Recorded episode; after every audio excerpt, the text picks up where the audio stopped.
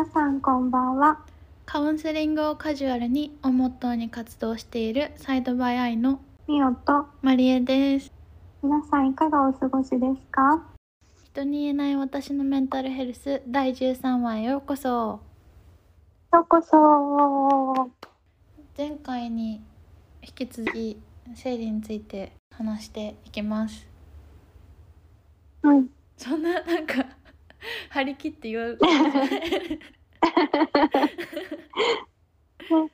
でもなんか結構私これをまりえちゃんから教えてもらってうん絶対導入すべきって思った。あああれだよねあの学校での生理休暇導入を今、うん。日本若者協議会と「ハッシュタグみんなの生理」っていう団体の人たちが一緒になってその学校での生理休暇の導入を求める署名をやっててで実際にもうすでに1回文部科学省に去年の12月に、うんうん。あのその導入を求める要望書を出しててでも今でも署名できる賛同できるのでその URL もオンラインで簡単にできるので貼っときます。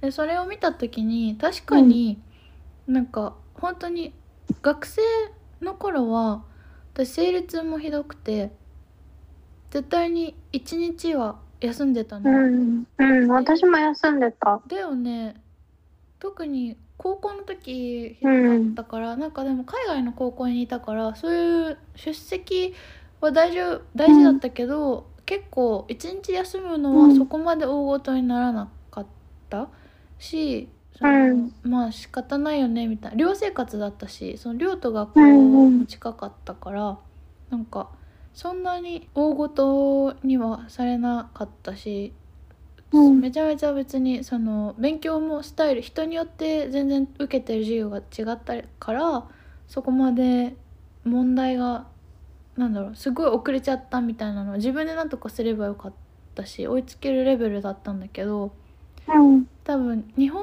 だとめっちゃその結構みんな同じ授業を受けてとかその1回遅れるとすごい遅れちゃうみたいなのがあるのかなっていうふうに思うんだけど。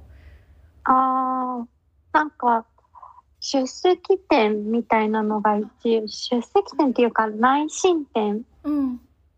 みたいなのがあって、それが内申点っていうのが、まあ、成績も含めだけど、出席日数だったりとかっていうのも含まれるから、多分それを気にして休めない子が多いんじゃないかなと思う。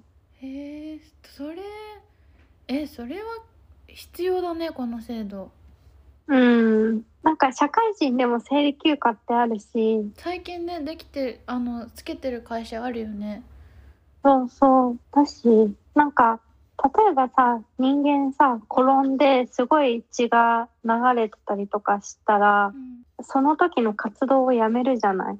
確かになのに、どうして生理で血が出てるのに休まないんだろうってちょっと思う。ね血が出てる場所がさ全然違う見えないところで出てるじゃんだけどもしさそうそう腕が右ひ肘からさビャーってずっと出てたらさ みんな。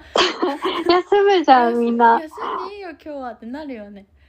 そうそう。だゃってけ血が出てるのに、なんで休まないんだろうってはすごい思う。うん。あの、なんか、こういう制度がね、できてほしいよね。そうだね。本当に辛いのにずる休みって思われ思われたらさもうなんだ人によって全然違うから辛さの。人の辛さを他の人は体験できないじゃんうん。だからそこのその熱とかだったら何度とかでさあのじゃあ休んでくださいみたいになるじゃんそういうのの判断基準がないから難しいのかもしれないけど、なんかしんどいって言ってるし血が出てる人を無理やりね授業をずっと座らせて受けさすっていうのはかなり拷問的だよね正直よく考えてみると。うん。なん、うん、理解を深めることにもつながると思うんだよね。例えばさ、なんか、女子校とかじゃなくて男子がいる学校共学とかでもさその時からちゃんと男子にも教育を受けさせてれば大人になってからもあそういう辛さがあるんだとかっていうので生理休暇っていうのが社会でも活用していくわけじゃない。確かに。だからその知識をそうそう。なんか男の子にもだし女の子自身にもだし、うん。なんか性教育っていう意味でもうん。生理休暇をねしっかり広めていった方がいいなって思った。うん、そうだね。なんかその今自分で想像してみたの例えば日本の高校に行ってて共学の学校でうん。生理痛がひどくてでも我慢してる時にみんなに言えるのかとか思ったの。うん。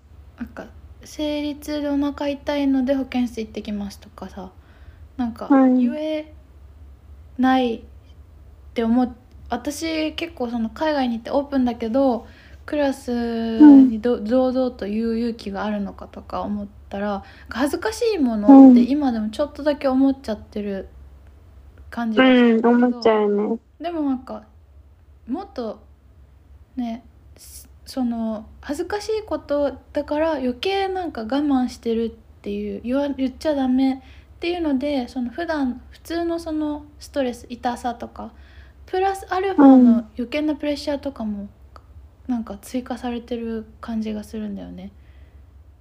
うん。隠さなきゃとかいうなんかちょっと恥ずかしくて言えない雰囲気があるよね。そうそう。それがこういうふうになんかもうそうみおちゃんが言ってくれたみたいに初めからもう当たり前だし、そういうもんですよみたいな感じで、うん。全員が認識してたら普通に言うのもあの恥ずかしくなくなるしで男性側の理解も全然あって、あそうなんだみたいになるだけの普通なことになってくれる世の中になったらいいね。ね。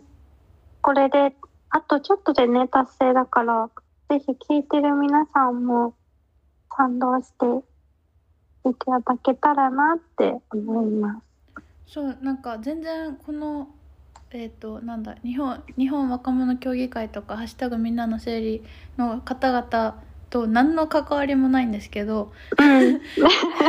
ただ何にも関わりはない。ただ賛同しているっていうだけの話ででもうん実際にそうやってかん冷静になってなんか考えてみたら全然そうメンタルヘルスにももちろんつながってるし、うん。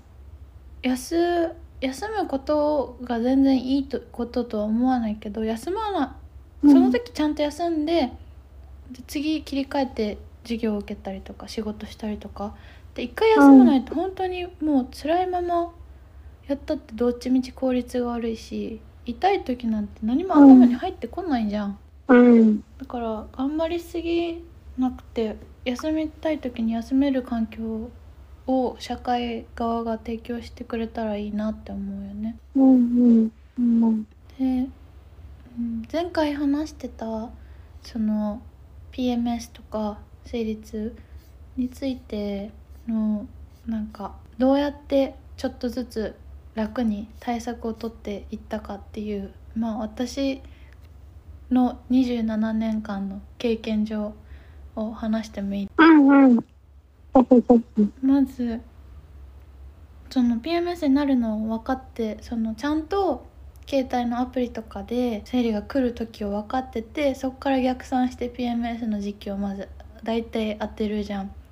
でその時期にあんまり激しい予定を全く入れないでで今までだと結構なんだろう牛乳何豆乳よりも牛乳っていう感じで豆乳とか全然飲んでなかったんだけどあの豆乳全部ある時から豆乳に変更してラテ飲む時とかもそうするとうん。なんか豆乳あとお豆腐もできるだけそのイソフラボン大豆イソフラボンがめっちゃ女性ホルモンのあの PMS の時にエストロゲンが少なくなるんだよね。それうん。をその低下してる分を補ってくれる似たような感じの役目をしてくれるからそれを積極的にうんホットにした豆乳とかを飲んだりとか夜してたら本当にん。だんだんちょっとずつマシになってきました。もうやっぱり聞くんだね。マリエちゃんには合ってたんだね。そうそうそうであとカフェインがその朝毎日コーヒー飲んでるけど生理中とその前後ちょっとはあのディカフェにしてます。うーん。カフェイン取るとキューってめっちゃ痛くなる余計生理痛が。多分人によるよるかもしれないけどそう私はそれその2つだけは絶対に気をつけようと思ってやってます。みおちゃんは何かある？私なんだろう。私、レッグウォーマするようになったかな。いいねなんか靴下履くよりレッグウォーマーがいい足をね温める。うんうんそれでだいぶマシになる？うん、結構、やっぱり体が、体っていうか末端が冷えてると、お腹にもくるし、結構それは効いたかな。あと、冷え取り靴下え何それ？なんかね、4枚ぐらい履くの。シルクの靴下。えそれ4枚セットなの？なんか5本指入っそう、4枚セット。うんえすっごい暖かくなるの、足が。すごいえそれは何？えオンラインでも買える？オンラインで買える冷え取り靴下で売ってると思う。え見てみるそれはね、すごい良かったかな。え初めて聞いた結構おすすめです。シルへク、絹とか、絹とかシルクの重ね履きうんえいろんな素材を重ね履きするってこと？靴下なんだけど、そうそうそうそう。私は合ってた。うんし、今の時期ね、寒いし、ねひただでさえね、冷えは良くないから、そういうのでもおすすめ。ぜひぜひ。